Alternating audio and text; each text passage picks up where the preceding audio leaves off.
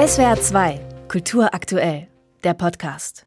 Transsexualität ist heute kein Tabu mehr. Transmenschen, die sich nicht dem ihnen bei Geburt zugeordneten Geschlecht zugehörig fühlen, sind inzwischen gesellschaftlich akzeptiert sollte man meinen.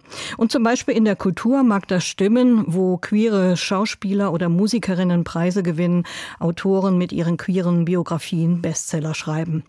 Ganz anders im Sport, da löst die Teilnahme von Transmenschen öffentliche Debatten aus, besonders wenn es um den Leistungssport geht. Die queer-feministische Filmemacherin Julia Fuhrmann hat einen Filmessay daraus gemacht, bestehend aus Dokumentaraufnahmen, selbstgedrehtem Material Material und Archivmaterial. Life is not a competition, but I'm winning heißt der Film. Das Leben ist kein Wettbewerb, aber ich gewinne. In dem Film kommen transsexuelle Menschen zu Wort, die als Transathleten im Sport von Wettkämpfen ausgeschlossen wurden. Frau Fuhrmann, handelt es sich da um Einzelfälle oder wie verbreitet ist der Ausschluss von Transsexuellen im Sport? Wir gucken in unserem Film unter anderem auf Transpersonen, aber ja auch auf alle möglichen SportlerInnen, die nicht so in dieses binäre Geschlechtersystem hineinpassen. Und ich glaube, das Geschlecht wie so eine Art Spektrum ist, betrifft einfach wahnsinnig viele Menschen. Es geht quasi nicht nur um irgendwelche wenigen Ausnahmefälle, die irgendwelche speziellen angeborenen Dinge haben, sondern wir versuchen eher aufzulösen, dass es einfach nicht so eine klare Einteilung geben kann, dass es körperlich einfach nicht funktioniert. Sie porträtieren in Ihrem Film mehrere Transmenschen, die zwar Wettbewerbe gewonnen haben, aber dann keine Preise erhalten haben oder die von der Preisverleihung ausgeschlossen wurden. Können Sie Beispiele nennen? Eine unserer aktuellen Protagonistinnen, die wir dokumentarisch begleiten, das ist Amanda Reiter. Die lebt in Bayern in einem kleinen Dorf und die hat zum Beispiel den Marathon bei den bayerischen Meisterschaften gewonnen und wollte dann ihre Medaille abholen. Und dann hat sie festgestellt, dass sie aber plötzlich auf Platz zwei genannt wurde, weil anscheinend die VeranstalterInnen nicht wollten, dass eine Transperson diese Medaille gewinnt.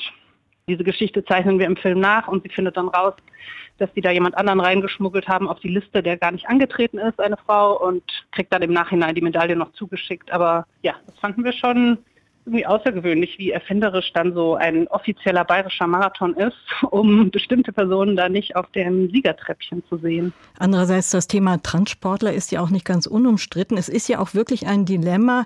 Transsportler, die als Jungen eine männliche Pubertät durchlaufen haben, die entwickeln kräftigere Körper, festere Knochen, mehr Muskelmasse, all das und das Testosteron im Körper verschafft ihnen einen Vorteil gegenüber Sportlerinnen, die als Frauen geboren wurden. Ist das fair?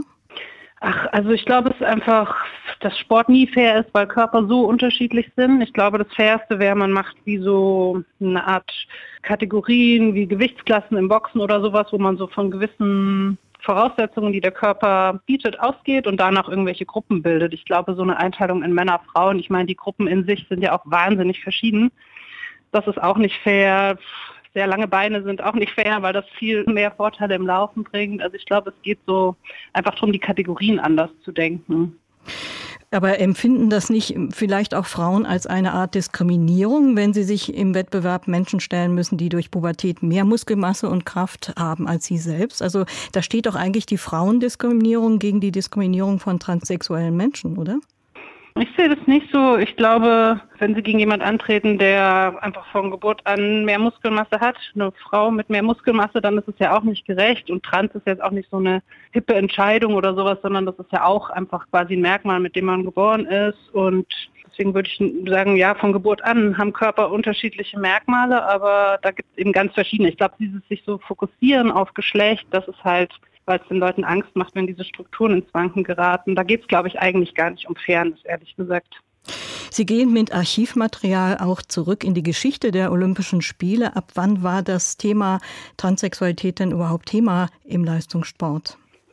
Wir haben viel recherchiert in Archiven, nicht nur zu Transpersonen, sondern zu allen möglichen queeren Personen oder Frauen, die eben ja auch wegen ihres Frauseins diskriminiert wurden oder nicht so reingepasst haben in dieses binäre System. Alles Mögliche haben wir da recherchiert und das älteste Beispiel, was wir jetzt bei uns im Film haben, ist von 1928. Da ging es darum, dass man dachte, Frauen sind bestimmt zu schwach für eine Distanz von 800 Metern, hat das aber mal ausprobiert und dann ist eine Läuferin im Ziel gestürzt und das war dann quasi wieder der Beleg dafür, dass Frauen irgendwie zu schwach sind. Aber ist es ganz üblich, dass man bei 800 Meter Läufen sich so ins Ziel fallen lässt. Das ist einfach eine sau anstrengende Disziplin. Und so hangeln wir uns so durch die Geschichte und haben verschiedene Beispiele gefunden von AthletInnen, die auf verschiedene Art diskriminiert wurden wegen ihrer Geschlechtsidentität. Weltpremiere Ihres Films waren die Filmfestspiele von Venedig. Heute ist offizieller Kinostart. Was ist die Intention Ihres Films? Der sensibilisierte Blick auf das Thema oder ein Aufruf zu einem Engagement für mehr queere Sportler im Hochleistungssport? Ich glaube, Sport ist ein Thema, also damit kann man auf jeden Fall viele Menschen erreichen, weil so viele Leute davon begeistert sind und sich Sport angucken und uns ging es darum, Menschen zu erreichen, die sich für Sport begeistern und die vielleicht aber noch nie in Frage gestellt haben, muss das so sein? Man nimmt es einfach so hin und denkt, ja, irgendwie aus Fairnessgründen müsste es jetzt so diese Kategorie Mann, Frau geben.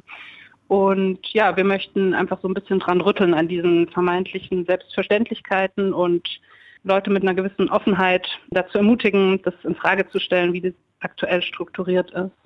Sagt die Filmemacherin Julia Fuhrmann. Ihr Filmessay Life is not a competition, but I'm winning läuft ab heute in den Kinos. Vielen Dank für das Gespräch. SWR 2 Kultur aktuell. Überall, wo es Podcasts gibt.